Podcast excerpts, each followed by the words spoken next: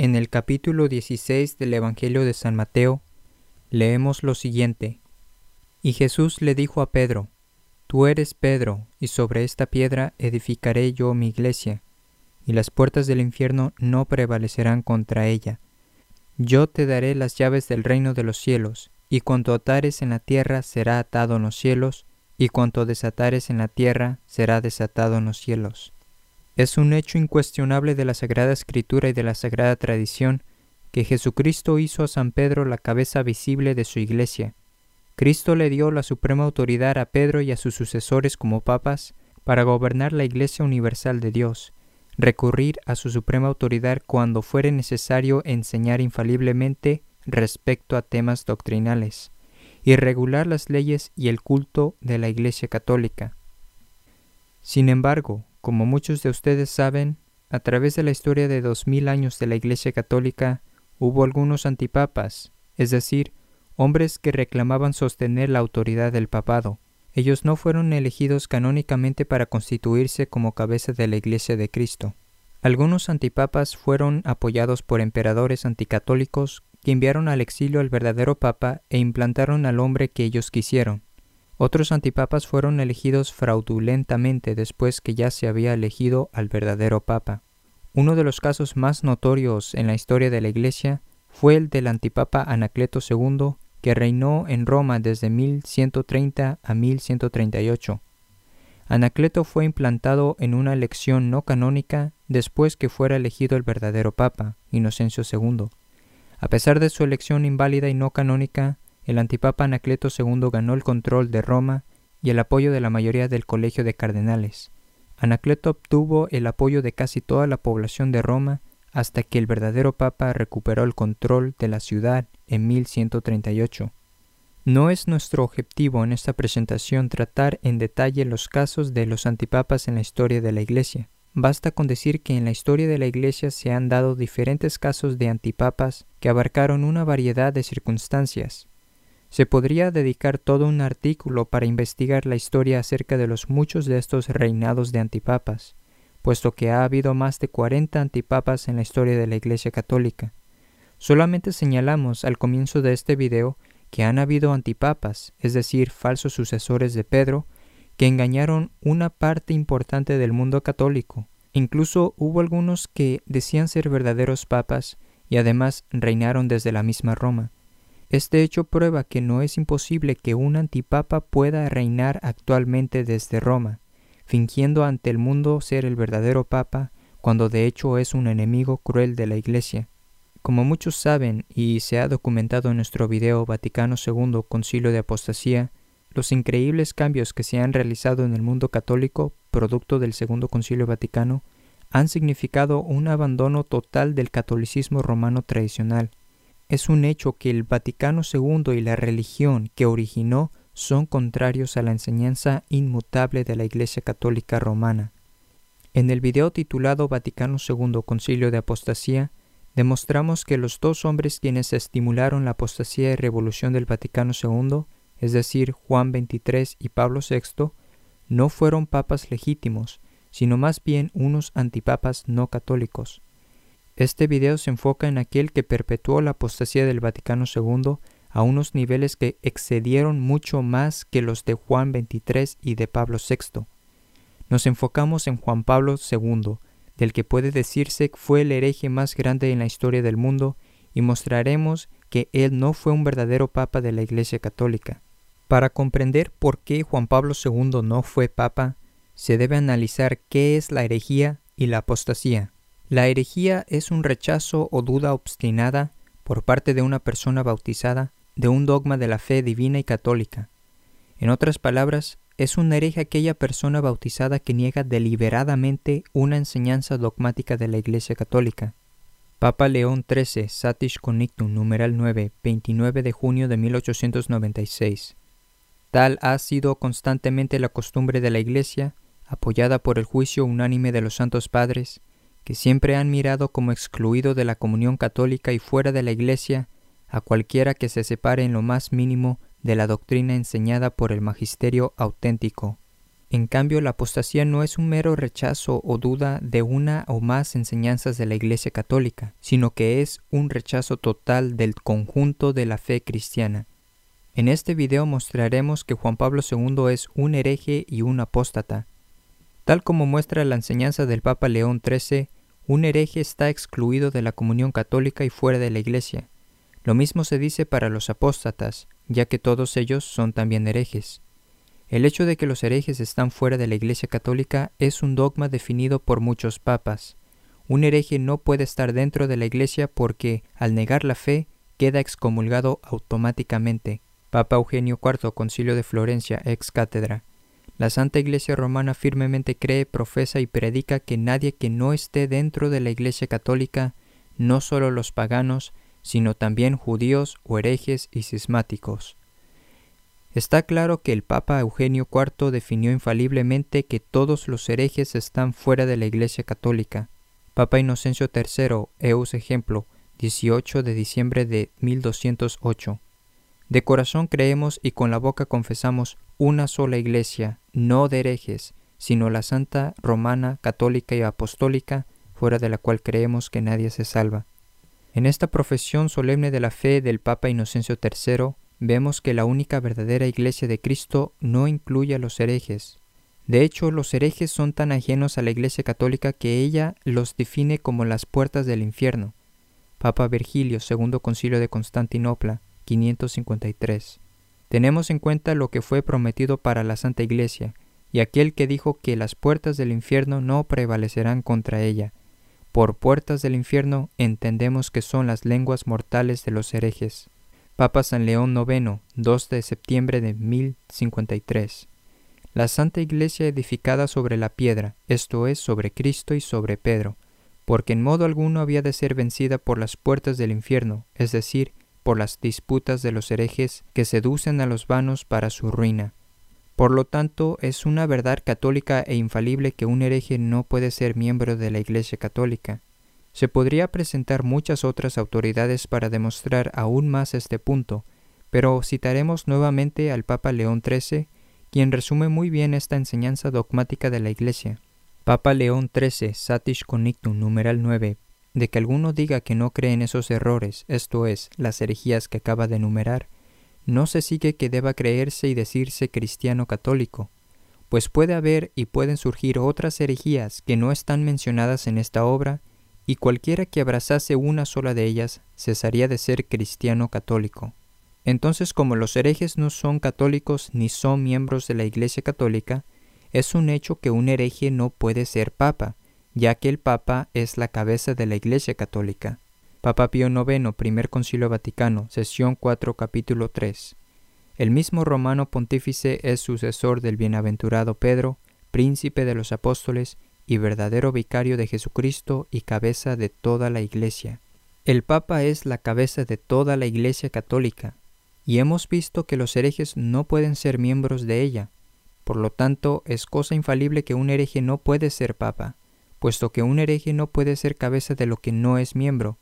Por eso, los santos y doctores de la Iglesia enseñaron consistentemente que si un Papa llegare a caer en herejía manifiesta, él perdería inmediatamente el oficio papal. San Antonino, 1459. En el caso en que el Papa se convirtiera en un hereje, se encontraría, por ese solo hecho y sin ninguna otra sentencia, separado de la Iglesia. Una cabeza separada de un cuerpo no puede, siempre y cuando se mantenga separado, ser cabeza de la misma entidad de la que fue cortada. Por lo tanto, un papa que se separara de la Iglesia por la herejía, por ese mismo hecho en sí dejaría de ser la cabeza de la Iglesia.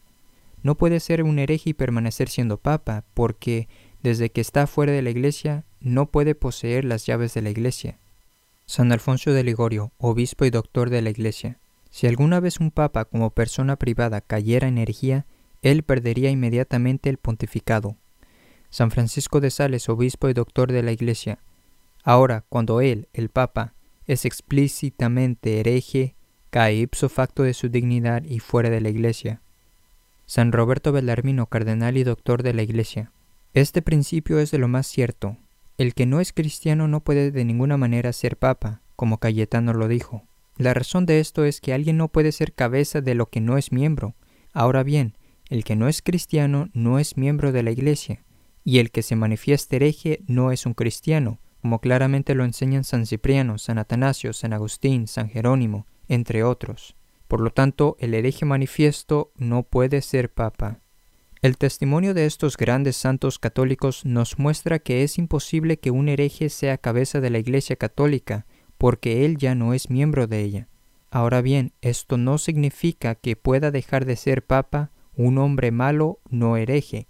Un hombre malo que no niega la fe ciertamente puede ser papa, como nos ha mostrado la historia de la Iglesia.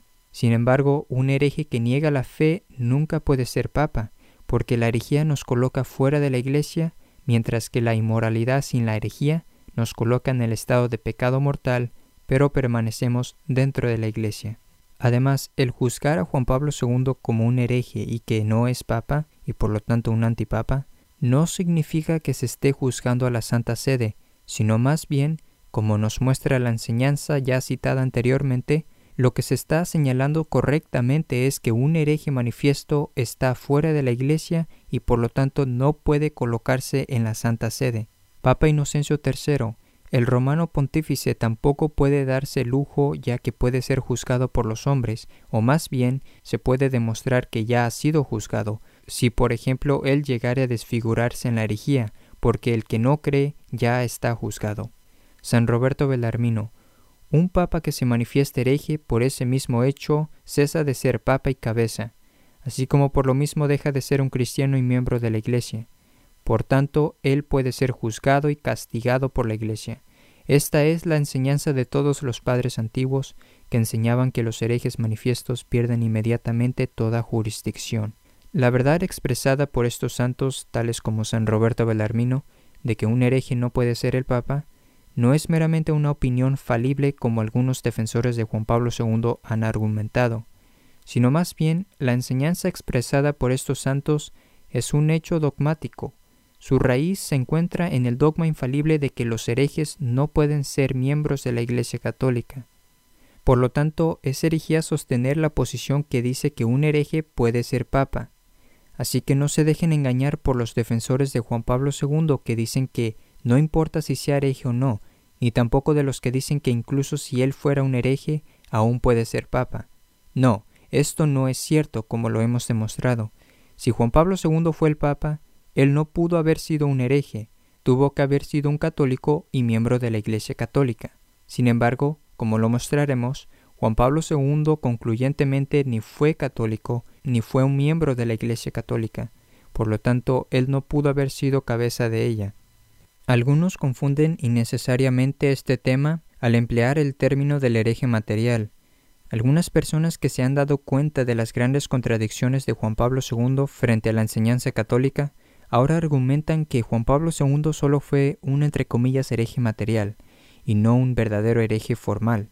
Un hereje material es un término utilizado por los teólogos para describir a un católico errado de buena fe con respecto a alguna enseñanza de la Iglesia, pero que no la niega deliberadamente. La única manera para que uno pueda ser un hereje material es cuando no está consciente de que su posición que ahora sostiene es contraria a la enseñanza de la Iglesia. Dicha persona cambiaría su posición inmediatamente al ser informado de la enseñanza católica al respecto. Por lo tanto, un supuesto hereje material no es en realidad un hereje, sino más bien un católico confundido que no niega nada de lo que él no sabe que la Iglesia ha enseñado. El hecho de que un supuesto hereje material no es un hereje se aclara por el hecho de que el supuesto hereje material no deja de ser miembro de la Iglesia, y como ya lo hemos probado, todos los herejes sí dejan de ser miembros de la Iglesia. Además, en el supuesto hereje material, un católico errado no cae sobre su cabeza el castigo eterno por negar la fe. En cambio, a todos los herejes cae sobre sus cabezas el castigo eterno por negar la fe. Papa San Celestino I, Concilio de Éfeso 431. Todos los herejes corrompen las verdaderas expresiones del Espíritu Santo con sus propias mentes inicuas y hacen que caigan sobre sus cabezas una llama inextinguible. Un hereje material, por lo tanto, no es un hereje, sino un católico que inocentemente está equivocado sobre alguna enseñanza de la Iglesia. Por lo tanto, los que afirman que el antipapa Juan Pablo II no estuvo consciente de todos los dogmas que negó y por lo tanto solo fue un hereje material, en otras palabras, un católico errado, no solo estarán argumentando algo que es absurdo, sino más bien algo que es imposible. Es imposible que el antipapa Juan Pablo II fuera solo un supuesto hereje material por tres razones. Primero, es un hecho que el antipapa Juan Pablo II conoció muchos de los dogmas de la Iglesia que él negó. Por ejemplo, en el acuerdo de 1999 con la Iglesia Luterana sobre la justificación, aprobada por el antipapa Juan Pablo II, él estuvo de acuerdo en que el concilio de Trento ya no es aplicable. Se da por sobreentendido que él no pudo haber estado inconsciente del concilio de Trento si él estuvo de acuerdo en que ya no se aplica.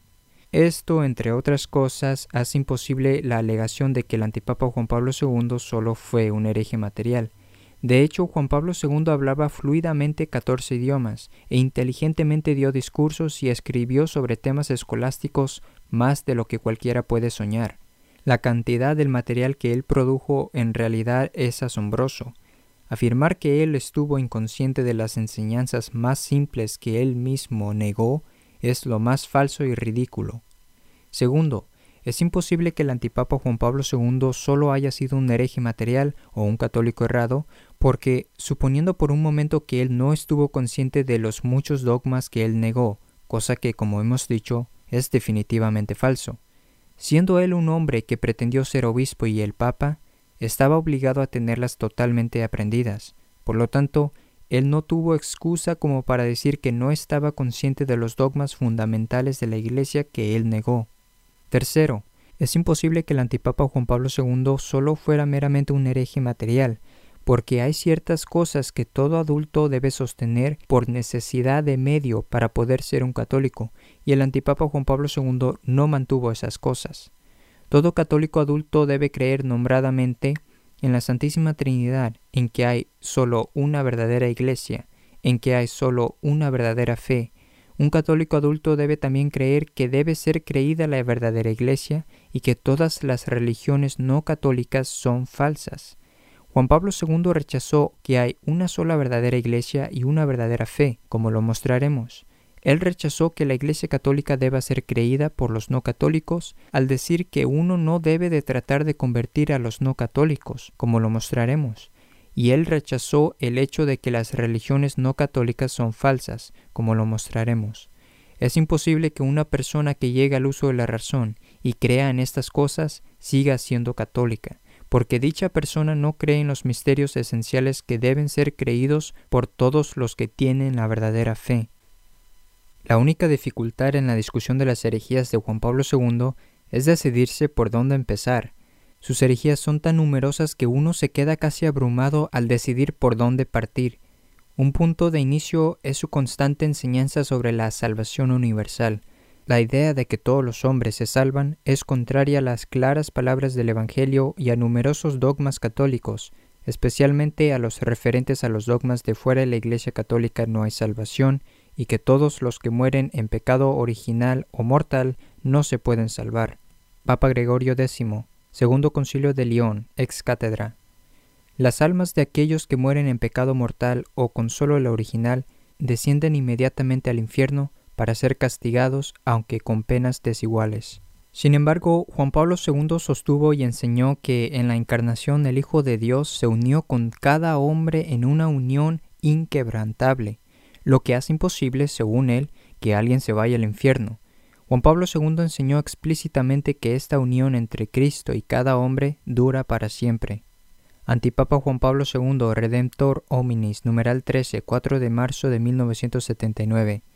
Se trata de cada hombre, porque cada uno ha sido comprendido en el misterio de la redención, y con cada uno se ha unido Cristo para siempre por medio de este misterio. Antipapa Juan Pablo II, Redemptoris Missio, numeral 4, 7 de diciembre de 1990. En el hecho de la redención está la salvación de todos, porque cada uno ha sido comprendido en el misterio de la redención y con cada uno Cristo se ha unido para siempre por medio de este misterio. Antipapa Juan Pablo II, Centesimus Annus, numeral 53, 1991. No se trata del hombre abstracto, sino del hombre real, concreto e histórico. Se trata de cada hombre, porque a cada uno llega el misterio de la redención, y con cada uno se ha unido Cristo para siempre a través de este misterio. Nótese la palabra para siempre en las tres citas. Así es, en tres diferentes encíclicas, el antipapa Juan Pablo II afirma sin rodeos que cada hombre se une con Cristo para siempre. Esto significa que todos los hombres se salvan. El infierno es la separación eterna de Dios, pero nadie se separa nunca de Dios, según Juan Pablo II. Todos están unidos con Dios para siempre. Esto es la salvación universal. Hay muchas otras citas que se podrían presentar para demostrar que Juan Pablo II enseñó que todos los hombres se salvan. Por ejemplo, en 1985, Juan Pablo II explicó cómo la sangre redentora de Cristo no está solo disponible para todos, lo que es cierto, sino que en realidad llega a todos y salva a todos. Juan Pablo II, homilía 6 de junio de 1985. La Eucaristía es el sacramento de la alianza del cuerpo y sangre de Cristo, de la alianza que es eterna. Esta es la alianza que incluye a todos, esta sangre llega a todos y a todos salva. En contraste a esto, la enseñanza dogmática de la Iglesia Católica afirma que la sangre de Cristo no llega ni salva a todos. Papa Pablo III, Concilio de Trento, sesión 6, ex cátedra. Mas aun cuando Él murió por todos, no todos, sin embargo, reciben el beneficio de su muerte, sino solo aquellos a quienes se comunica el mérito de su pasión. Solo aquellos que son liberados del pecado original por el bautismo y unidos a él por los sacramentos y la verdadera fe, reciben los beneficios de la muerte de Cristo. Antipapa Juan Pablo II, homilía 27 de abril de 1980. Jesús nos hace en sí mismo una vez más hijos de su Padre eterno. Él obtiene de una vez por todas la salvación del hombre, de cada hombre y de todos. Antipapa Juan Pablo II, Audiencia General, 27 de diciembre de 1978. Jesús es la segunda persona de la Santísima Trinidad hecho hombre, y por lo tanto, en Jesús, la naturaleza humana y la humanidad toda es redimida, salvada, ennoblecida, en la medida de la participación en la vida divina por medio de la gracia. Aquí el antipapa Juan Pablo II explica que toda la humanidad ha sido salvada y participa de la vida divina.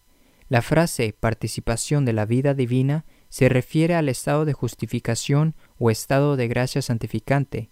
Al decir que toda la humanidad participa en la vida divina, Juan Pablo II está diciendo que toda la humanidad está en el estado de gracia. Esto significa que nadie está en pecado mortal o pecado original. Además de su increíble doctrina de la salvación y justificación universal, hay muchas otras herejías del antipapa Juan Pablo II que debemos examinar. De particular importancia es su enseñanza sobre la tercera persona de la Santísima Trinidad, el Espíritu Santo. Lo que Juan Pablo II enseñó sobre el Espíritu Santo es tan blasfemo y herético que podría decirse que es su peor herejía. Antipapa Juan Pablo II, Redemptor Hominis, numeral 6, 4 de marzo de 1979. ¿No sucede quizá a veces que la creencia firme de los seguidores de las religiones no cristianas, creencia que es efecto también del espíritu de verdad, que actúa más allá de los confines visibles del cuerpo místico? El antipapa Juan Pablo II dice que la creencia firme de los seguidores de las religiones no cristianas procede del Espíritu Santo, el Espíritu de la verdad, Sabemos por la Sagrada Escritura y la enseñanza católica que Satanás es el autor de todas las religiones no cristianas. Lo que declara aquí Juan Pablo II es que el Espíritu Santo, el Espíritu de la verdad, en realidad es el espíritu de las mentiras, Satanás. Esta es una increíble blasfemia contra Dios. Antipapa Juan Pablo II, Redemptoris Missio, numeral 29, 7 de diciembre de 1990. La relación de la Iglesia con las demás religiones está guiada por un doble respeto, respeto por el hombre en su búsqueda de respuestas a las preguntas más profundas de la vida y respeto por la acción del Espíritu en el hombre. Aquí el antipapa Juan Pablo II dice que el respeto por las religiones no cristianas está dictado por el respeto de la acción del Espíritu en el hombre. Esto significa claramente que el Espíritu es el responsable de esas religiones no cristianas, lo que significa una vez más que el Espíritu Santo es comprendido como el espíritu de la mentira, Satanás. Antipapa Juan Pablo II, Redemptoris Missio, numeral 56. Las otras religiones constituyen un desafío positivo para la Iglesia de hoy. En efecto, la estimulan tanto a descubrir y a conocer los signos de la presencia de Cristo y de la acción del Espíritu. Mientras que la Escritura nos dice que los supuestos dioses de las religiones no cristianas son demonios, 1 Corintios 10:20, y que sus miembros están en las tinieblas, Colosenses 1:13, el antipapa Juan Pablo II afirma que las otras religiones nos estimulan a descubrir la presencia y la acción del Espíritu. Esto significa que las religiones no cristianas son obra del Espíritu, el Espíritu Santo, lo que es igualar una vez más el espíritu de verdad con el espíritu de mentira, Satanás. El indiferentismo religioso del antipapa Juan Pablo II fue tal vez la característica más común de sus volúmenes de escritos y discursos, él estimaba y elogiaba constantemente a las religiones no cristianas, negando de esta manera a la Santísima Trinidad y la necesidad en la creencia en la única verdadera religión católica, mientras que se burlaba de la muerte de los mártires. Antipapa Juan Pablo II, discurso en el aeropuerto en Corea, 3 de mayo de 1984. Vuestro orgulloso y tenaz pueblo, que han producido estupendos frutos en el arte, la religión y la vida humana, Vuestros antepasados abrazaron esos abrumadores mundos espirituales como el confucianismo y el budismo, haciéndolos, a pesar de todo, verdaderamente vuestros, intensificándolos, viviéndolos e incluso transmitiéndolos a otros. Wonyo y Sosan expresan elocuentemente esta hazaña. La palabra hazaña significa un acto extraordinario, de manera que Juan Pablo II dice que las falsas religiones del budismo y el confucianismo son frutos espléndidos de la religión y que fue un acto extraordinario que los coreanos transmitieran a los demás esas religiones de Satanás. Papa Gregorio XVI, Probe Nostis, numeral 6, 18 de septiembre de 1840. Estamos agradecidos por el éxito de las misiones apostólicas en América, las Indias y en otras tierras de infieles. Ellos buscan a los que habitan en las tinieblas y en la sombra de la muerte, para convocarlos a la luz y a la vida de la religión católica, a fin de arrebatarlos del dominio del demonio por el baño de la regeneración y llevarlos a la libertad de los hijos adoptivos de Dios. Antipapa Juan Pablo II, 21 de marzo de 2000. Que San Juan Bautista proteja al Islam y al pueblo de Jordania. El 21 de marzo de 2000, Juan Pablo II le pidió a San Juan Bautista para que protegiera al Islam, la religión de los musulmanes, que niega a Cristo y a la Santísima Trinidad, y mantiene a cientos de millones de almas en las tinieblas del diablo como fue descrito por el Papa Gregorio XVI. Esto es pedirle a San Juan Bautista que proteja la negación de Jesucristo y la condenación de las almas. Antipapa Juan Pablo II, Audiencia General, 11 de enero de 1995. Me complace en esta ocasión asegurar a quienes practican la religión budista mi profundo respeto y sincera estima. Papa León XIII, 8 de diciembre de 1892. Todos deben evitar la familiaridad o amistad con cualquiera que sea sospechoso de pertenecer a la masonería o a grupos afiliados. Conocedlos por sus frutos y evitarlos. Debe evitarse toda familiaridad no solo con aquellos impíos libertinos que promueven abiertamente el carácter de la secta, sino también con aquellos que se esconden bajo la máscara de la tolerancia universal, el respeto a todas las religiones.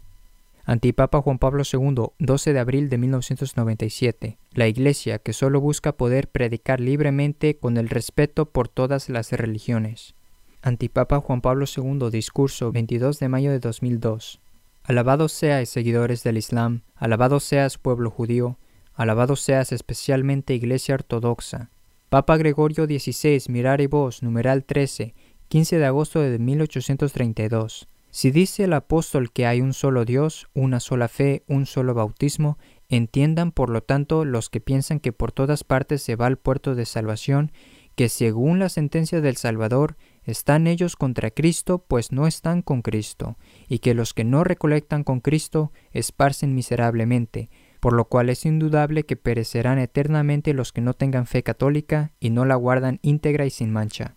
Antipapa Juan Pablo II Redemptoris Missio numeral 10, 7 de diciembre de 1990. La universalidad de la salvación no significa que se conceda solamente a los que, de modo explícito, creen en Cristo y han entrado en la Iglesia. Papa Eugenio IV Concilio de Florencia, Credo Dogmático Atanasiano, 1439.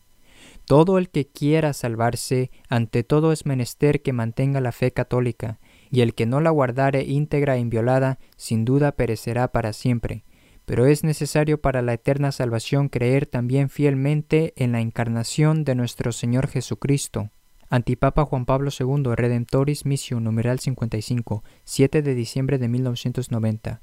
Dios no deja de hacerse presente de muchas maneras, no solo en cada individuo, sino también en los pueblos, mediante sus riquezas espirituales, cuya expresión principal y esencial son las religiones. Encontramos aquí una vez más una clara expresión de la apostasía. Él dice que Dios se hace presente a través de las riquezas espirituales de los pueblos, de los cuales sus religiones son su principal expresión. Esto significa que Dios se hace presente a los pueblos mediante las religiones no cristianas, lo que significa que las religiones no cristianas son verdaderas e inspiradas por Dios. Papa Pío VIII, 24 de mayo de 1829. Contra estos experimentados sofistas, al pueblo se le debe enseñar que la profesión de la fe católica es la única verdad, como clama el apóstol, un Señor, una fe, un bautismo. Además de los muchísimos discursos y escritos que expresaron el indiferentismo religioso y apostasía total de Juan Pablo II, aún hay muchos actos que no podemos pasar por alto. Uno de estos actos más notorios fue la oración por la paz en Asís el 27 de octubre de 1986. En este día, el antipapa Juan Pablo II oró con más de 100 líderes religiosos de diferentes falsas religiones repudiando de ese modo la enseñanza de la Escritura y el magisterio de dos mil años de la Iglesia católica, que prohíbe la oración con las religiones falsas. Durante esta reunión, el Dalai Lama colocó una estatua de Buda sobre el tabernáculo en la iglesia de San Francisco. Entre los distintos líderes de religiones falsas en Asís había rabinos, muftíes musulmanes, monjes budistas, sintoístas, un surtido de ministros protestantes, animistas, jainistas, entre otros. Durante la reunión, un miembro de cada falsa religión ofreció una oración por la paz. El líder animista oró al gran pulgar. A pesar de toda esta tremenda apostasía, ninguna oración fue ofrecida por el antipapa Juan Pablo II pidiendo la conversión de estos infieles, herejes y paganos. Papa San Celestino I, Concilio de Éfeso, 431, capítulo 8. Toda la Iglesia piden y suplican que se conceda la fe a los infieles, que los idólatras vean libres de los errores de su impiedad, que a los judíos, quitando el velo de su corazón, les aparezca la luz de la verdad, que los herejes, por la compresión de la fe católica, vuelvan en sí, que los cismáticos reciban el espíritu de la caridad rediviva, el evento de Asís de 1986 fue exactamente, repito, exactamente lo que el Papa Pío XI condenó autoritativamente en su encíclica Mortalium Animus. Papa Pío XI Mortalium Animus numeral 2, 6 de enero de 1928. Con tal fin suelen estos mismos organizar congresos, reuniones y conferencias con no escaso número de oyentes e invitar a discutir allí promiscuamente a todos, a infieles de todo género, de cristianos. Tales tentativas no pueden de ninguna manera obtener la aprobación de los católicos, puesto que están fundadas en la falsa opinión de los que piensan que todas las religiones son, con poca diferencia, buenas y laudables. Cuantos sustentan esta opinión no solo yerran y se engañan, sino también rechazan la verdadera religión adulterando su concepto esencial. Podemos ver que el Papa Pío XI condenó como una apostasía, un rechazo total de la verdadera religión, la reunión de oración pagana en Asís del antipapa Juan Pablo II. Dicha actividad es un delito inmediato al primer mandamiento, yo soy el Señor tu Dios, no tendrás otros dioses extraños ante mí. Papa Pío XI Mortalium Animus numeral 10 Siendo todo esto así, claramente se ve que ni la Santa Sede Apostólica puede en manera alguna tener parte en dichos congresos con los no católicos. El antipapa Juan Pablo II continuó después del evento de Asís con su desenfrenado programa de apostasía, totalmente condenado por la enseñanza de la Iglesia Católica. El antipapa Juan Pablo II patrocinó encuentros de oración paganos en Kioto en 1986, Roma 1988, Bari 1990 y Malta 1991, así como numerosas reuniones después de este evento. Hubo una escandalosa reunión de oración pagana en 1999 que se denominó oficialmente el Encuentro Pancristiano, en la que una gran concurrencia de religiones falsas fueron al Vaticano a petición del antipapa Juan Pablo II. Esto es interesante si se considera que en su encíclica Mortalium Animus el Papa Pío XI describe como pancristianos a los herejes que promueven el indiferentismo religioso. Más recientemente hubo un espectáculo en Asís. El 24 de enero de 2002, Juan Pablo II celebró otra reunión de oración pagana en la ciudad de Asís, Italia, una repetición del evento abominable que tuvo lugar en 1986. Sin embargo, esta reunión de Asís fue aún peor. Durante la segunda reunión de oración de Asís, se autorizó a los representantes de todas las falsas religiones que participaron subieran al púlpito y dieran un sermón sobre la paz mundial. En la presencia de Juan Pablo II, un sumo sacerdote vudú subió al púlpito superior de la Basílica de San Francisco y dio la prescripción vudú para la paz mundial. Recuérdese que el vudú es satanismo. Por lo tanto, según las disposiciones del antipapa Juan Pablo II, desde el púlpito superior de la histórica Basílica de San Francisco, se le permitió a un satanista dar un sermón y ofrecer una receta para la paz mundial. Esto implicaría cortar las gargantas de las cabras, gallinas y palomas y drenar la sangre de sus arterias. Después que el judío, el budista, el musulmán, el hindú y el resto terminaran su predicación, los distintos líderes religiosos se dirigieron a diferentes salones para rezar a sus dioses falsos. El antipapa Juan Pablo II había dispuesto de antemano que se le designara a cada religión falsa una sala separada en la cual adorasen al diablo. El antipapa Juan Pablo II se aseguró que los infieles y paganos no vieran ningún signo de Jesucristo. Los musulmanes necesitaban una sala que estuviera orientada hacia el este, hacia la Meca, y se les concedió una. Los zoroastrianos necesitaban una habitación con una ventana, de manera que el humo de las ramas que ellos quemaban al diablo pudiera salir por ella, y se les concedió una. Los judíos querían una sala que nunca antes hubiera sido bendecida, es decir, una habitación que nunca haya sido bendecida en el nombre de Jesucristo. Y el antipapa Juan Pablo II les proporcionó una. No es posible imaginar una mayor abominación, blasfemia y rechazo al verdadero Dios. En su segundo, en su, en su segundo viaje a Asia en 1984, Juan Pablo II visitó el templo budista. Antes de llegar al templo, él expresó lo ansioso que estaba con reunirse con su santidad el patriarca budista supremo en el templo. El antipapa Juan Pablo II fue luego al templo de la idolatría y se inclinó ante el patriarca budista que estaba de pie delante de la gigantesca estatua de Buda. El 13 de abril de 1986, el antipapa Juan Pablo II visitó la sinagoga judía de Roma. Allí se inclinó su cabeza como rezan los judíos pidiendo la venida de su Mesías. Este increíble acto de apostasía del antipapa Juan Pablo II estaba directamente relacionado con su enseñanza herética de que la antigua alianza está todavía vigente la Iglesia Católica enseña que la venida de nuestro Señor Jesucristo y la promulgación del Evangelio, la antigua alianza, es decir, el acuerdo hecho entre Dios y los judíos por la mediación de Moisés, cesó y fue reemplazada por la nueva alianza de nuestro Señor Jesucristo. Es cierto que en algunos aspectos la antigua alianza sigue siendo válida, puesto que están incluidas en el Nuevo y Eterno Testamento de Jesucristo, como los diez mandamientos. Pero la antigua alianza en sí, como el acuerdo entre Dios y el pueblo judío, cesó con la venida del Mesías.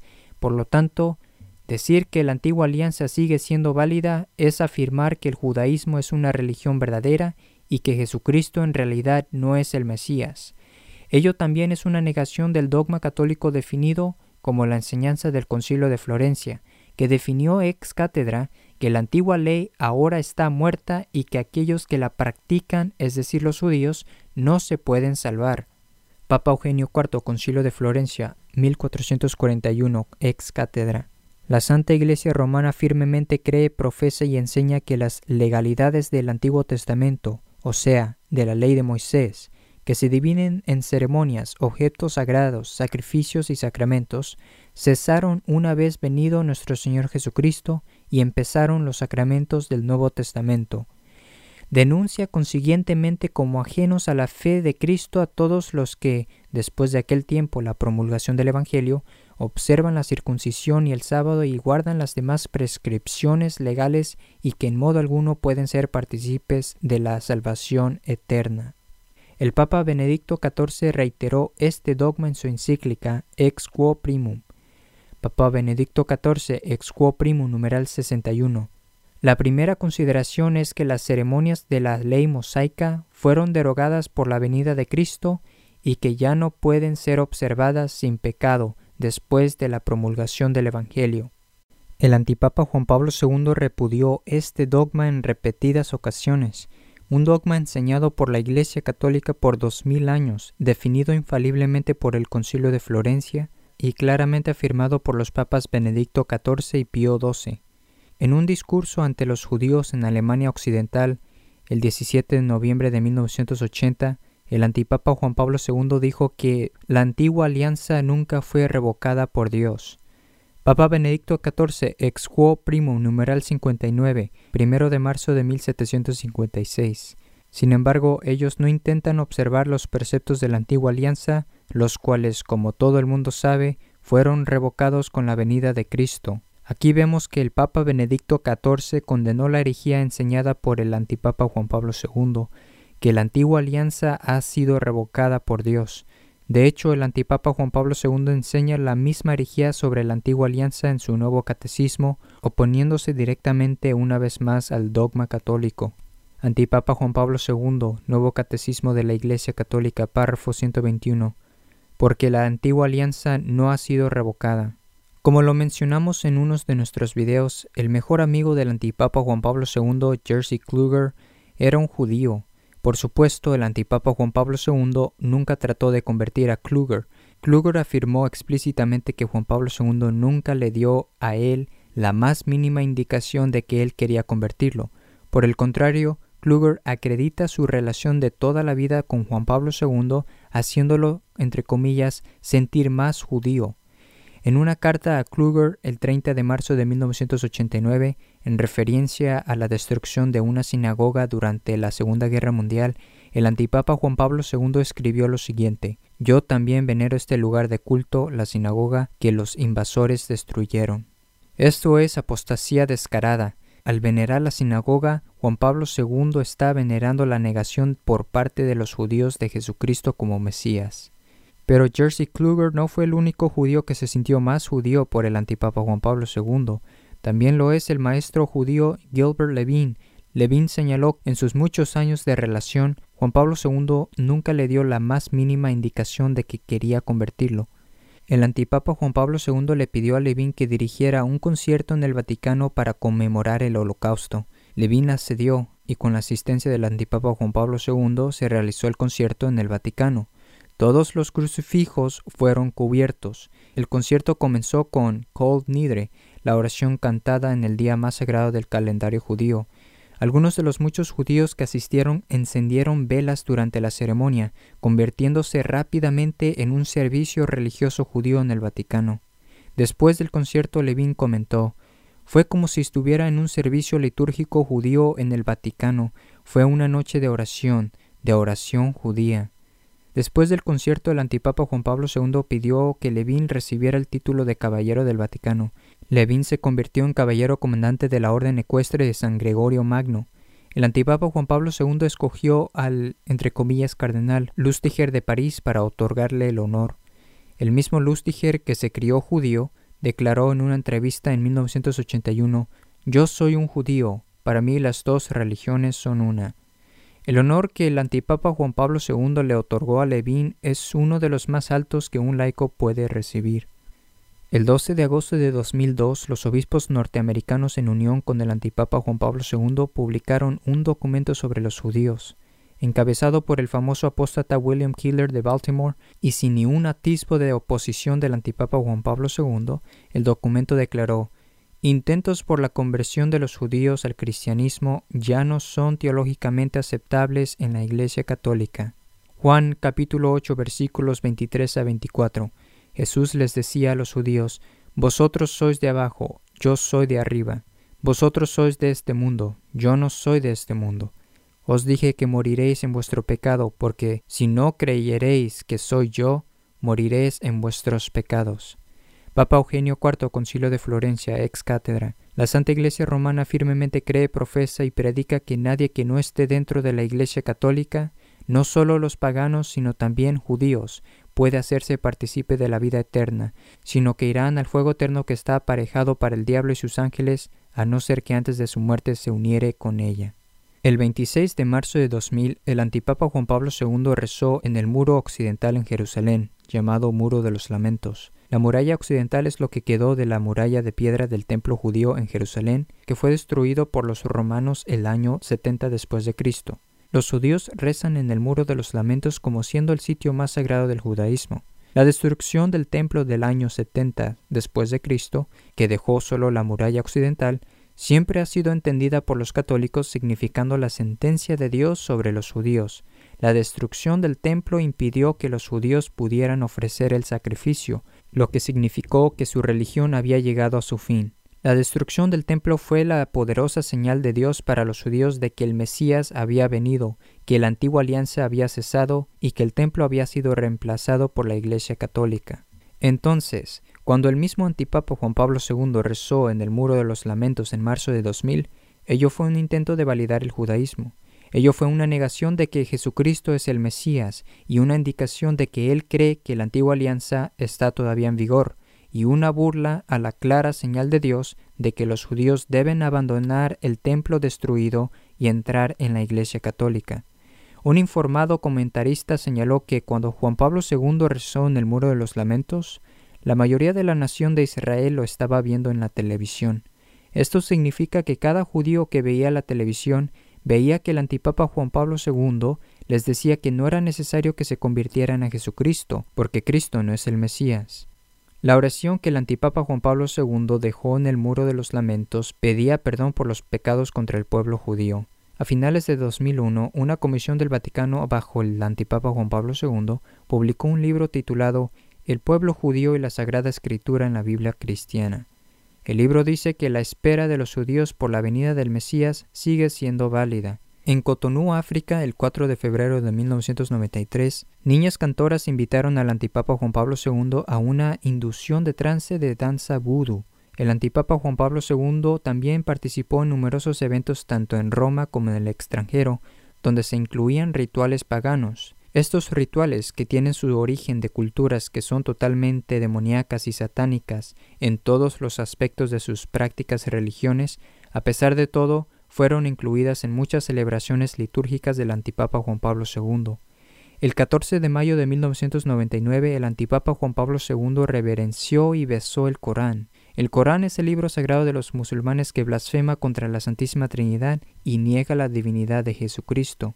Durante su visita a Alemania el 17 de noviembre de 1980, el antipapa Juan Pablo II alentó a los musulmanes a, cito, vivir su fe también en su país extranjero. El 12 de abril de 2000, el antipapa Juan Pablo II se reunió con el rey de Marruecos, un descendiente del falso profeta del Islam, Mahoma. El antipapa Juan Pablo II le preguntó, Usted es un descendiente del profeta, ¿no es así? El antipapa Juan Pablo II repitió en innumerables ocasiones la herejía de que los católicos musulmanes adoran al único Dios verdadero. Antipapa Juan Pablo II, Audiencia General 16 de mayo de 2001. Los creyentes del Islam, a quienes estamos unidos por la adoración del único Dios. Antipapa Juan Pablo II, Homilía 13 de octubre de 1989. Los seguidores del Islam, que creen en el mismo Dios bueno y justo. Antipapa Juan Pablo II, Audiencia General, 5 de mayo de 1999. Hoy me gustaría repetir lo que dije a los jóvenes musulmanes algunos años atrás en Casablanca. Creemos en el mismo Dios. Esto es blasfemia y apostasía. Los musulmanes rechazan la Santísima Trinidad. Ellos no adoran al único Dios verdadero. Al afirmar una y otra vez que los católicos y musulmanes creen en el mismo Dios, el antipapa Juan Pablo II niega la Santísima Trinidad sucesivamente. Por otra parte, llama la atención la especificidad con la que el antipapa Juan Pablo II negó a Jesucristo en muchas de estas citas. Por ejemplo, Antipapa Juan Pablo II, Nuevo Catecismo, párrafo 841. Los musulmanes que profesan tener la fe de Abraham y adoran con nosotros al Dios único y misericordioso que juzgará a los hombres al final del mundo. Aquí nos encontramos con el catecismo del antipapa Juan Pablo II enseñando que el Dios de los musulmanes, que no es Jesucristo, juzgará a los hombres al fin del mundo. Esto significa que Jesucristo no juzgará a la humanidad en el último día, sino que lo hará el Dios de los musulmanes. Esta es una negación de la segunda venida de Jesucristo para juzgar a los vivos y a los muertos. Papa San Damaso, Concilio de Roma 382, Canon 15. Si alguno no dijere que Él, Cristo, ha de venir a juzgar a los vivos y a los muertos, es hereje. Además de las numerosas declaraciones y actos de herejía y apostasía que cometió el antipapa Juan Pablo II con las falsas religiones no cristianas, están sus increíbles herejías sobre los no católicos bautizados y sus sectas heréticas. Por ejemplo, el antipapa Juan Pablo II enseñó que los cismáticos orientales, supuestamente ortodoxos, no deben ser convertidos a la Iglesia católica. Aquí presentamos algunos antecedentes. Los cismáticos orientales rechazan el dogma del papado, lo que significa que ellos rechazan la suprema autoridad de todos los papas en la historia. Ellos rechazan el dogma de la infabilidad, la verdad de que el Papa enseña infaliblemente cuando habla desde la cátedra de Pedro. Ellos rechazan el dogma de la Inmaculada Concepción. Ellos rechazan aceptar los trece últimos concilios de la Iglesia Católica Romana y permiten el divorcio y el nuevo matrimonio. Antipapa Juan Pablo II, homilía 23 de mayo de 2003. Quiero repetir una vez más, honrarlos también a ustedes la Santa Iglesia Ortodoxa. En su escandaloso directorio para la aplicación de los principios y normas del ecumenismo, numeral 125, el antipapa Juan Pablo II alienta el culto interreligioso con los cismáticos orientales y declara cualquier insinuación de proselitismo debe ser evitada. Hacer proselitismo es convertir al otro, Así, el antipapa Juan Pablo II dice que cualquier esfuerzo para convertir a los cismáticos orientales debe ser evitado. He aquí las palabras de un verdadero papa, el Papa Benedicto XIV, sobre exactamente el mismo tema. Papa Benedicto XIV, encíclica 26 de julio de 1755. En primer lugar, el misionero que se esfuerza con la ayuda de Dios de traer de vuelta a la unidad a los griegos y cismáticos orientales debe dedicar todos sus esfuerzos de liberarlos de la única objeción de las doctrinas que están en desacuerdo con la fe católica, porque la única obra confiada al misionero es la de atraer al oriente a la fe católica. Se puede ver fácilmente la diferencia entre las dos religiones. La religión católica enseña que debe ser aceptada toda su enseñanza y que los no católicos deben ser convertidos. La religión no católica del antipapa Juan Pablo II enseña que la fe católica no tiene sentido y que los no católicos no deben ser convertidos. Walter Casper es un miembro de alto rango de la Iglesia del Vaticano II que entiende esto muy bien. Casper fue nombrado entre comillas cardenal y jefe del Consejo para la Promoción de la Unidad de los Cristianos del Vaticano por el antipapa Juan Pablo II. Casper declaró Hoy en día ya no entendemos el ecumenismo en el sentido de un retorno por el cual los otros deben ser convertidos y volver a ser católicos. Esto fue abandonado expresamente por el Concilio Vaticano II. En 1993, el Vaticano firmó la Declaración de Balamán con los cismáticos orientales, la llamada entre comillas Iglesia Ortodoxa. En esta declaración de Balamán, que fue aprobada por el antipapa Juan Pablo II, se rechaza todo intento de convertir a los cismáticos orientales como siendo, entre comillas, una eclesiología obsoleta de retorno a la Iglesia Católica. Papa Pío XI, Mortalium Animus, numeral 10, 6 de enero de 1928. La unión de los cristianos no se puede fomentar de otro modo que procurando el retorno de los disidentes a la única y verdadera Iglesia de Cristo, de la cual un día desdichadamente se alejaron. Por tanto, es un hecho que el antipapa Juan Pablo II y su secta rechazan palabra por palabra el dogma de la fe católica. La unidad de los cristianos solo se logra mediante la conversión al catolicismo. Vemos de nuevo este rechazo al dogma católico en la siguiente cita. Antipapa Juan Pablo II, homilía 25 de enero de 1993. La forma de lograr la unidad, de hecho, dice el documento de la Pontificia Comisión para Rusia, no es el proselitismo sino el diálogo fraterno. Es un hecho que el antipapa Juan Pablo II enseña que la fe de Roma no debe ser mantenida por los no católicos. Por lo tanto, es claro que se engañan quienes creen que él tenía la verdadera fe católica.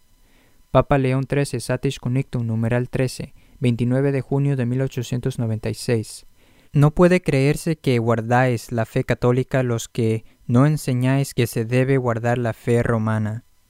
Quienes dicen frente a estos hechos que el antipapa Juan Pablo II debe ser considerado un católico verdadero, en otras palabras, que él era un papa verdadero, están negando esta enseñanza de la Iglesia. En su encíclica sobre los santos Cirilo y Metodio, numeral 27, el antipapa Juan Pablo II indicó que los cismáticos orientales no deben ser convertidos a la Iglesia católica. Él afirmó que la unidad con los cismáticos no es ni absorción ni fusión, lo cual significa conversión, el 12 de octubre del 2002, el antipapa Juan Pablo II y el patriarca cismático de Rumania renunciaron a convertirse mutuamente en una declaración conjunta. Ellos declararon Nuestro objetivo y nuestro ferviente deseo es la comunión plena, que no es la absorción. En su mismo discurso en el mismo día de su declaración conjunta, el antipapa Juan Pablo II le dijo lo siguiente al patriarca cismático el objetivo es alcanzar la unidad, la que no implica ni absorción ni fusión. Por consiguiente, el antipapa Juan Pablo II públicamente ha asegurado una y otra vez a sus oyentes que los católicos no deben tratar de convertir a los no católicos y que la fe católica no es necesaria para alcanzar la salvación. Papa Pío IX, Notis et Noviscum, numeral 10, 8 de diciembre de 1849. En particular, hay que procurar que los mismos fieles tengan fijo en sus almas y profundamente grabado el dogma de nuestra santa religión, de que es necesaria la fe católica para obtener la eterna salvación.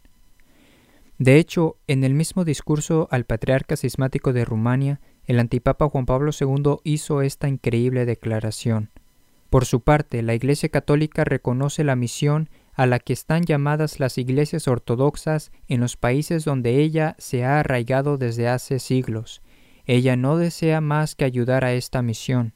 Esto en cuanto al papado, esto en cuanto a los últimos mil años de declaraciones dogmáticas que los cismáticos rechazan, esto en cuanto al divorcio y las segundas nupcias, y esto en cuanto a la Iglesia Católica, según Juan Pablo II. Según este apóstata, todo esto no significa nada y de hecho no debe creerse porque la, entre comillas, iglesia no desea más que mantener a estas personas en el cisma y fuera de sus enseñanzas. Papa Gregorio XVI, 27 de mayo de 1832. No os engañéis, mi hermano, quien sigue a un cismático no obtendrá la herencia del reino de Dios. Papa León XII, Quod hoc ineunte, numeral 8, 24 de mayo de 1824 nos dirigimos a todos vosotros que todavía estáis apartados de la verdadera Iglesia y del camino a la salvación. En este júbilo universal una cosa falta, que habiendo sido llamados por la inspiración del Espíritu Celestial y habiendo roto todo lazo decisivo, podáis estar de acuerdo sinceramente con la Madre Iglesia, fuera de cuyas enseñanzas no hay salvación. Papa León XII, Ubi Primum, numeral 14, 5 de mayo de 1824. Es imposible que el Dios verdadero, que es la verdad misma, el mejor, el más sabio proveedor y el premiador de los buenos, apruebe todas las sectas que profesan enseñanzas falsas, que a menudo son inconsistentes y contradictorias entre sí, y otorgue premios eternos a sus miembros, porque por la fe divina confesamos un solo Señor, una sola fe, un solo bautismo. Por eso confesamos que no hay salvación fuera de la Iglesia, Papa Pío XI, Mortal Humanimus, numeral 11, 6 de enero de 1928. Solo la Iglesia Católica es la que conserva el culto verdadero. Solo la Iglesia Católica es la que conserva el culto verdadero. Quien quiera que en él no entre o de él salga, ha perdido la esperanza de vida y de salvación. En su encíclica Ut Unum Sint, el antipapa Juan Pablo II declaró 16 veces que su, entre comillas, iglesia está en comunión con las sectas no católicas y declaró ocho veces que tiene la misma fe que las sectas no católicas. Antipapa Juan Pablo II, Ut Unum Sint, numeral 62, 25 de mayo de 1995, hablando del cismático y no católico patriarca de Etiopía, con el venerable patriarca de la Iglesia de Etiopía, Abuna Paulos, que me visitó en Roma el 11 de junio de 1993 hemos puesto de relieve la profunda comunión existente entre nuestras dos iglesias. Papa San León Magno, Sermón 129.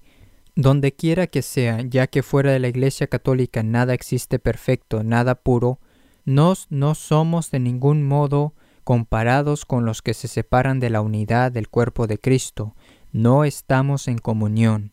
Cuando el antipapa Juan Pablo II afirma que él tiene la misma fe y comunión con las sectas no católicas, él está afirmando que no es católico. De hecho, Teoctis, el patriarca cismático de Rumania, reveló en 1999 que el antipapa Juan Pablo II hizo una gran donación a su iglesia no católica. El antipapa Juan Pablo II también le dio a Carequín II, jefe de la iglesia cismática de Armenia, una reliquia de San Gregorio el Iluminador. Juan Pablo II homilía al patriarca cismático Carequín II, 10 de noviembre de 2000. Estoy muy contento de regresar a su santidad una reliquia de San Gregorio el Iluminador. La reliquia será colocada en una nueva catedral que se está construyendo. Mi esperanza es que la nueva catedral se adornara con la belleza aún mayor de la esposa de Cristo de Armenia. Aquí Juan Pablo II llamó entre comillas esposa de Cristo a la iglesia entre comillas ortodoxa cismática, un título reservado a la iglesia católica. Juan Pablo II también enseñó que los no católicos pueden recibir lícitamente la Sagrada Comunión. El canon 844.3 de su Código de Derecho Canónico de 1983 establece que los ministros católicos pueden administrar lícitamente los sacramentos de la penitencia, Eucaristía y unción de los enfermos a los miembros de las iglesias orientales que no están en comunión plena con la Iglesia católica. La idea de que los no católicos pueden recibir lícitamente la Sagrada Comunión o los otros sacramentos es contraria a la enseñanza de dos mil años de la Iglesia católica. Papa Pío IX, encíclica 8 de abril de 1862. Quien quiera que comiere el cordero y no es miembro de la Iglesia, ha profanado. Lo que es particularmente significativo de esta herejía del antipapa Juan Pablo II es el hecho que aquello aparece en el Nuevo Catecismo, párrafo número 1401. Este documento fue promulgado por la llamada Suprema Autoridad Apostólica del antipapa Juan Pablo II. Antipapa Juan Pablo II, Fidei Depositum, 11 de octubre de 1992. El Catecismo de la Iglesia Católica que aprobé el 25 de junio pasado y cuya publicación ordeno hoy en virtud de la autoridad apostólica es una exposición de la fe de la Iglesia y de la doctrina católica. Lo reconozco como norma segura para la enseñanza de la fe. El Catecismo del Antipapa Juan Pablo II no es norma segura para la enseñanza de la fe, es una norma segura para la enseñanza de la herejía. Por lo tanto, ya que el antipapa Juan Pablo II pretendió haber hablado desde la cátedra de Pedro, al declarar que su catecismo es norma segura para la enseñanza de la fe, cuando no lo es, sabemos con ello que él no estuvo sentado en la cátedra de Pedro. Un papa no puede errar cuando habla desde la sede apostólica, esto es, con su autoridad apostólica desde la cátedra de Pedro. Papa Pío IX, Concilio Vaticano I, ex cátedra la sede apostólica que guardó siempre sin mácula la religión católica y fue celebrada la santa doctrina. Papa Pío IX, Concilio Vaticano I, ex cátedra. Así pues, este carisma de la verdad y de la fe nunca deficiente fue divinamente conferido a Pedro y a sus sucesores en esta cátedra. Siguiendo al Vaticano II, Juan Pablo II también enseñó que las sectas no católicas son un medio de salvación, lo cual es una herejía. Juan Pablo II, Nuevo Catecismo, párrafo 819, hablando de las iglesias no católicas. El Espíritu de Cristo se sirve de estas iglesias y comunidades eclesiales como medios de salvación. Papa Pío IV, Profesión de Fe, Concilio de Trento, ex cátedra. Esta verdadera fe católica, fuera de la cual nadie puede salvarse y que al presente espontáneamente profeso y verazmente mantengo el antipapa Juan Pablo II también enseñó repetidamente que las sectas no católicas tienen santos y mártires. Antipapa Juan Pablo II, Ut Unum Sint, numeral 83. Todas las comunidades cristianas, todas tienen mártires de la fe cristiana. Antipapa Juan Pablo II, Ut Unum Sint, numeral 84, 25 de mayo de 1995. Estos santos proceden de todas las iglesias y comunidades eclesiales, Antipapa Juan Pablo II, 8 de mayo de 1999. Vamos a cruzar este umbral con nuestros mártires, con todos los que han dado sus vidas por la fe, ortodoxos, católicos, anglicanos, protestantes. La sangre de los mártires ha sido siempre una semilla que da luz a los nuevos fieles cristianos. Antipapa Juan Pablo II, Audiencia General, 12 de mayo de 1999. La experiencia del martirio se unió a los cristianos de varias denominaciones en Rumania. Los ortodoxos, católicos y protestantes dieron un testimonio unido a Cristo por el sacrificio de sus vidas. Papa Eugenio IV, Concilio de Florencia, ex cátedra. Nadie, por más limosnas que hiciere, aun cuando derramare su sangre por el nombre de Cristo, puede salvarse si no permaneciere en el seno y unidad de la Iglesia Católica. Papa Gregorio XVI, 27 de mayo de 1832. Finalmente, algunas de estas personas descarriadas intentan persuadirse a sí mismos y a otros que los hombres no se salvan solo en la religión católica, sino que incluso los herejes pueden obtener la vida eterna. El antipapa Juan Pablo II también, entre comillas, canonizó a personas que abrazaron totalmente las herejías del Vaticano II, la nueva misa y el indiferentismo religioso. Es imposible que un verdadero papa haga esto, puesto que las canonizaciones de un papa verdadero son infalibles. Esto sirve para demostrar una vez más que Juan Pablo II no fue un verdadero papa. El antipapa Juan Pablo II también aprobó la práctica de niñas en el altar, una práctica que está muy extendida en la Iglesia del Vaticano II. La presencia de niñas en el altar fue condenada como algo malo por el Papa Benedicto XIV, el Papa San Gelasio y el Papa Inocencio IV. Papa Benedicto XIV, encíclica, 26 de julio de 1755. El Papa Gelasio, en su novena carta a los obispos de Lucania, condenó la funesta práctica que había introducido a mujeres sirviendo al sacerdote en la celebración de la misa. Puesto que este abuso se había extendido a los griegos, Inocencio IV lo prohibió estrictamente en su carta al obispo de Tusculum. Las mujeres no se atrevan a servir en el altar, debe ser totalmente rechazado este ministerio. Nosotros también hemos prohibido esta práctica con las mismas palabras en nuestras tantas veces repetida constitución. El antipapa Juan Pablo II también elogió a los enemigos más grandes que la Iglesia católica haya jamás conocido, incluyendo a los revolucionarios protestantes Lutero y Calvino. En octubre de 1983, el antipapa Juan Pablo II, hablando de Martín Lutero, declaró nuestro mundo experimenta incluso hoy su impacto en la historia. Y el 14 de junio de 1984, el antipapa Juan Pablo II elogió a Calvino como alguien que quería hacer que la Iglesia fuera más fiel a la voluntad del Señor. Papa Gregorio XVI, encíclica 8 de mayo de 1844 pero más tarde se requirió aún más atención cuando los luteranos y calvinistas se atrevieron a oponerse a la doctrina inmutable de la fe con una variedad de errores casi increíble. Ellos no ahorraron medio algunos para engañar a los fieles con las perversas explicaciones de los libros sagrados. El antipapa Juan Pablo II también elogió a los conocidos herejes Zwinglio y Hus, Incluso fue tan lejos como para decir que Juan Hus, quien fue condenado como hereje por el concilio de Constanza, fue un hombre de integridad personal infalible. El antipapa Juan Pablo II también condenó las cruzadas. Las cruzadas fueron aprobadas solemnemente por cuatro concilios y por más de diez papas, incluyendo a los papas Urbano II, Alejandro III, Calixto III, Clemente V y otros. En diciembre de 1996, la Logia del Gran Oriente de la Masonería italiana ofreció al antipapa Juan Pablo II su mayor condecoración, la Orden de Galilea, como expresión de gratitud por los esfuerzos que él hizo en apoyo de los ideales masónicos. El representante de la masonería italiana señaló que Juan Pablo II mereció el honor porque él promovió los valores de la masonería universal, la fraternidad, el respeto por la dignidad del hombre y el espíritu de tolerancia, puntos centrales de la vida de los verdaderos masones.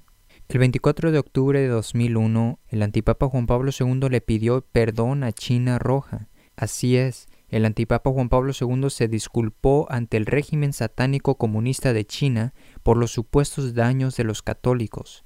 Incluso elogió la justicia social de la China Roja. Antipapa Juan Pablo II, 24 de octubre de 2001. La Iglesia Católica, por su parte, observa con respecto este sorprendente impulso y la planificación con visión de futuro. La Iglesia se interesa mucho por los valores y objetivos que son de fundamental importancia también para la China moderna, la solidaridad, la paz, la justicia social. La justicia social en China incluye una política de un solo hijo por familia, que es impuesta por el aborto y la anticoncepción forzada. El gobierno chino mata millones de niños cada año, además de encarcelar, torturar y asesinar a los católicos. El antipapa Juan Pablo II declaró que la Iglesia Católica y China son dos antiguas instituciones que no se oponen entre sí. El antipapa Juan Pablo II también declaró numerosas veces que la teoría de la evolución es verdadera. El 22 de octubre de 1996, Juan Pablo II declaró que la evolución era más que una mera hipótesis. En una serie de discursos en el verano de 1999, publicados en el periódico oficial del Vaticano, el antipapa Juan Pablo II dijo que el cielo, el infierno y el purgatorio no son lugares reales, en el encuentro de Asís del 24 de enero de 2002, el antipapa Juan Pablo II publicó el Decálogo de Asís. La palabra decálogo significa los diez mandamientos. Por lo tanto, Juan Pablo II dijo que la gente necesita proclamar los nuevos diez mandamientos que promulgó en Asís. Antipapa Juan Pablo II, 21 de mayo de 2002. El día de la oración por la paz en el pasado enero 24, proclamo tomar en serio la necesidad de promover el Decálogo de Asís ayudar a crear un mundo más justo y solidario. El antipapa Juan Pablo II también cambió el rosario. En octubre de 2002, el antipapa Juan Pablo II añadió cinco nuevos misterios al rosario, llamados misterios luminosos.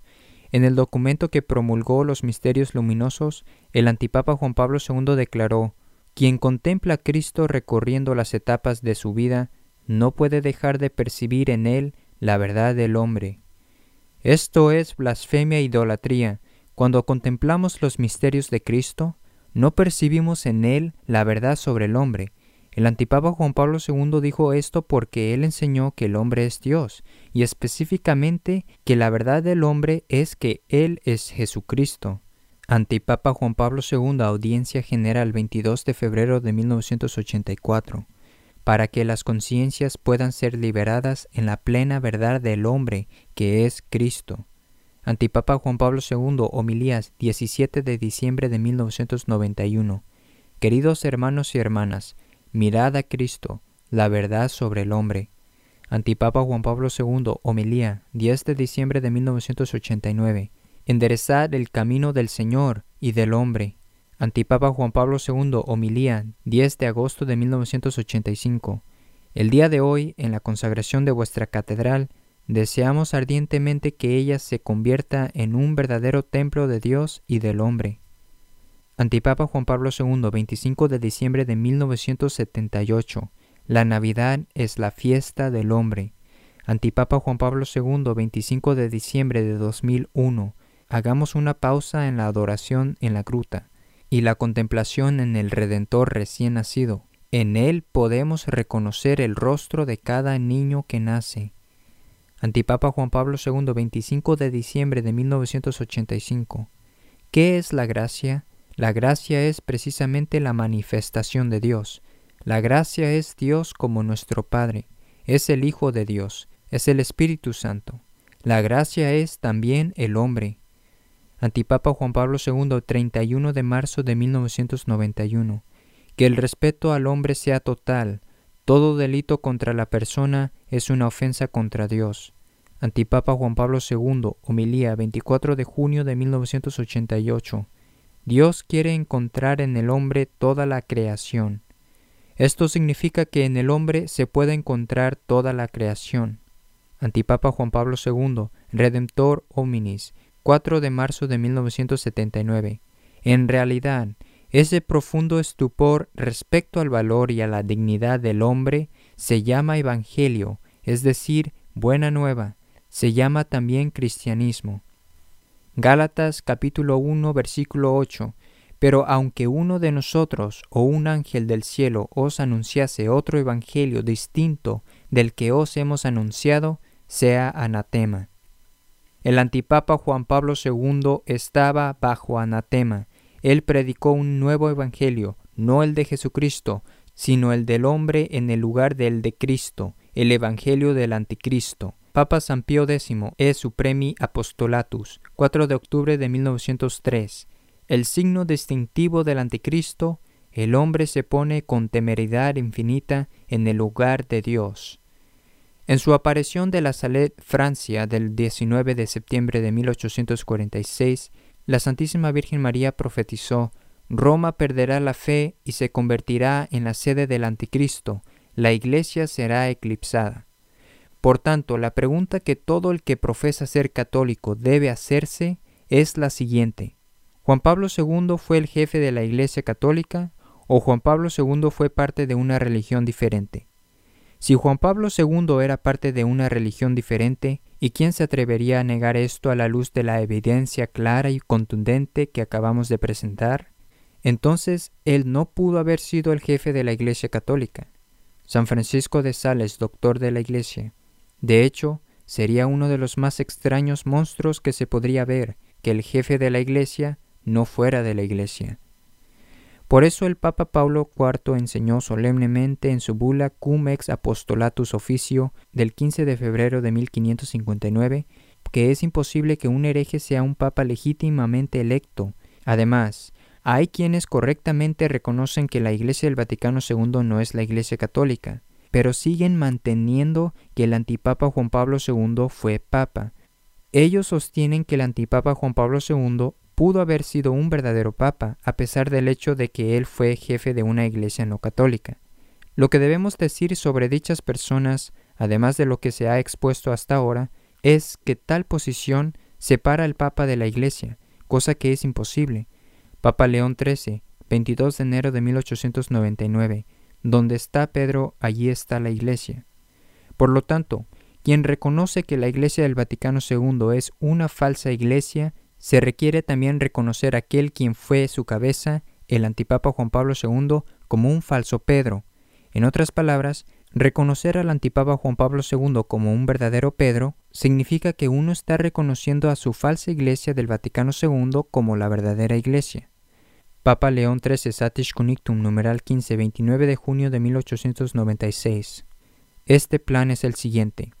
El autor divino de la iglesia, al decretar dar a ésta la unidad de la fe, de gobierno y de comunión, ha escogido a Pedro y a sus sucesores para establecer en ellos el principio y como el centro de la unidad.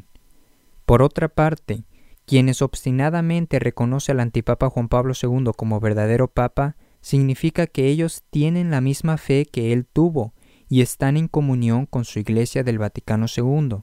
Papa León XIII Satis Conictum numeral 10, 29 de junio de 1896. Por esto también, del mismo modo que la Iglesia, para ser una en su calidad de reunión de los fieles, requiere necesariamente la unidad de la fe, también para ser una en cuanto a su condición de sociedad divinamente constituida, ha de tener de derecho divino la unidad de gobierno, que produce y comprende la unidad de comunión.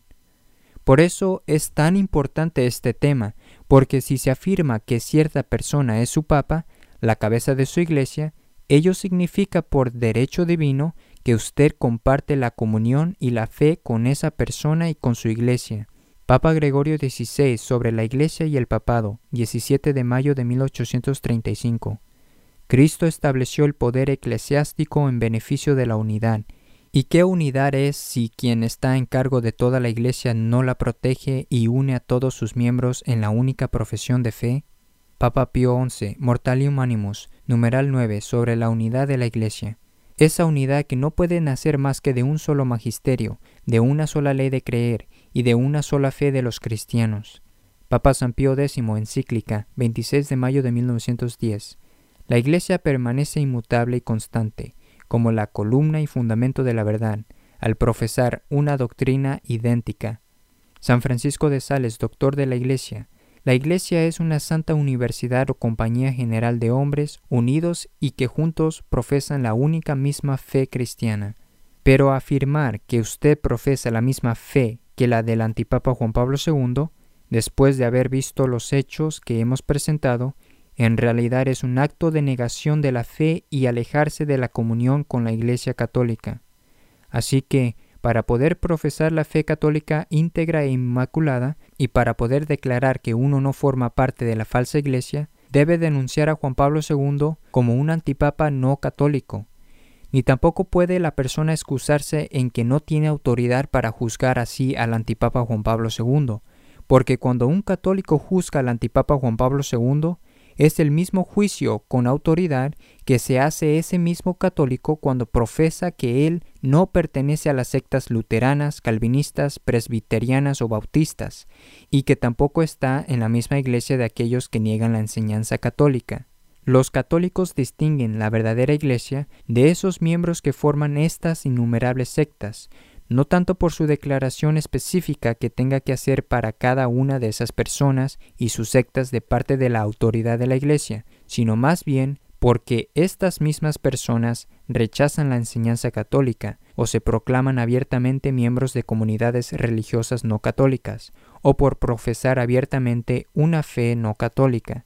La Iglesia siempre lo ha hecho así, para distinguirse ella misma de las sectas heréticas y para distinguir a los miembros de la verdadera Iglesia de los miembros de las sectas heréticas. Papa León XIII Satis Cunictum numeral 19, 29 de junio de 1896. Tal ha sido constantemente la costumbre de la Iglesia, apoyada por el juicio unánime de los santos padres, que siempre han mirado como excluido de la comunión católica y fuera de la Iglesia a cualquiera que se separe en lo más mínimo de la doctrina enseñada por el magisterio auténtico. San Roberto Belarmino, pues el hombre no está obligado o capaz de leer los corazones, pero cuando ven que alguien es un hereje por sus obras exteriores, lo juzgan puro y simplemente que es un hereje y lo condenan como tal. Por lo tanto, si usted dice que no siente que tiene la autoridad para determinar el hecho innegable de que el antipapa Juan Pablo II no fue un católico y que fue jefe de una iglesia no católica, entonces significa que usted no tiene la autoridad para determinar que el hereje no es un no católico y se encuentra fuera de la iglesia. Esto significa que usted no tiene la autoridad para distinguir entre la verdadera iglesia y las innumerables sectas heréticas en el mundo, esto significa que usted no tiene la autoridad para distinguir entre la verdadera iglesia y una masa de herejes bautizados. Por lo tanto, aquellos que afirman que el antipapa Juan Pablo II fue el papa, después de ver los hechos que hemos presentado, están en comunión con una secta no católica, la iglesia no católica del antipapa Juan Pablo II. Ellos comparten la fe con un hereje no católico, el antipapa Juan Pablo II. Ello es afirmar que un hereje manifiesto, el antipapa Juan Pablo II, fue un miembro de la Iglesia Católica, y eso es una negación del dogma católico. Todo esto es afirmar que los católicos no tienen autoridad para distinguir la verdadera Iglesia de Cristo de una secta herética o los miembros de la verdadera Iglesia de Cristo de entre los miembros de las sectas heréticas, y que un verdadero Papa puede promulgar autoritariamente doctrinas falsas. La verdad es que el antipapa Juan Pablo II no fue un verdadero sucesor de Pedro, sino más bien fue otro de los más de 40 antipapas que la Iglesia ha tenido que lidiar en su larga historia. La verdad es que ninguno de los cinco hombres que impusieron al mundo esta nueva religión del Vaticano II fueron verdaderos sucesores de Pedro, sino más bien fueron antipapas revolucionarios que trataron de imponer una nueva fe, una nueva misa y un nuevo evangelio, la verdad es que Dios ha permitido que se creara una falsa iglesia católica en los tiempos de la gran apostasía en la que ahora estamos viviendo. Esta falsa iglesia intentará eclipsar la verdadera iglesia de Cristo, como castigo que Dios ha permitido por el pecado, en la peor tribulación que el mundo haya visto.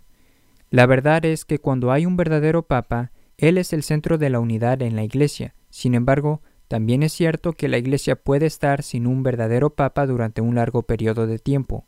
Este periodo de tiempo donde la cátedra de Pedro está vacante se produce cada vez que un papa muere, y ha habido casos en la historia de la Iglesia que aquello duró hasta tres y medio años.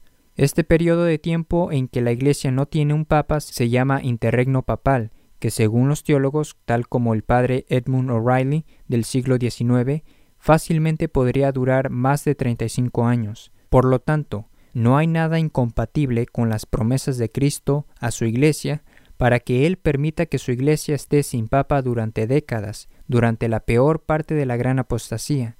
De hecho, lo que hace para muchos tan devastador esta gran apostasía es el hecho de no tener un verdadero papa para guiar a la gente durante la gran apostasía. La verdad es que la Iglesia Católica es la única iglesia fundada por Cristo a la que todos deben pertenecer a fin de ser salvos, y que esta iglesia todavía existe en un resto de fieles católicos que se adhieren firmes a las enseñanzas infalibles de los verdaderos papas de toda la historia. San Atanasio, incluso si la verdadera iglesia de Cristo fuera reducida a un manojo de verdaderos creyentes y un solo verdadero sacerdote, ellos son la verdadera iglesia de Jesucristo sobre la tierra. La verdad es que Dios no ha abandonado su Iglesia católica, ella sigue siendo la esposa inmaculada de Cristo, y las puertas del infierno nunca prevalecerán contra esta Iglesia que Cristo estableció sobre Pedro, la piedra. Papa Virgilio, segundo concilio de Constantinopla, 553. Tenemos en cuenta lo que fue prometido para la Santa Iglesia y aquel que dijo que las puertas del infierno no prevalecerán contra ella. Por puertas del infierno entendemos que son las lenguas mortales de los herejes. Papa Inocencio III, eus ejemplo, 18 de diciembre de 1002, de corazón creemos y con la boca confesamos una sola iglesia, no de herejes, sino la santa, romana, católica y apostólica, fuera de la cual creemos que nadie se salva.